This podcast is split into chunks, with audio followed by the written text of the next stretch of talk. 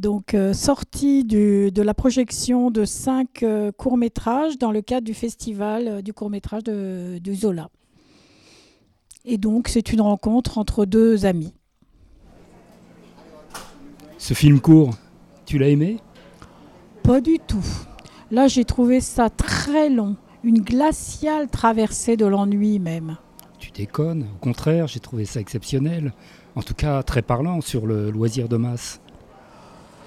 Oui, bof, euh, l'enfermement psychiatrique dans le palais du divertissement, quel lyrisme de merde.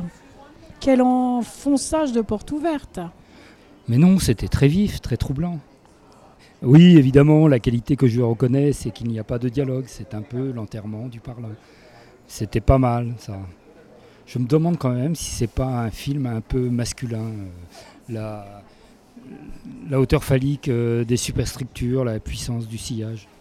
N'importe quoi, au contraire, il y avait des moments très forts d'intimité, sur les petites passerelles, de précarité même.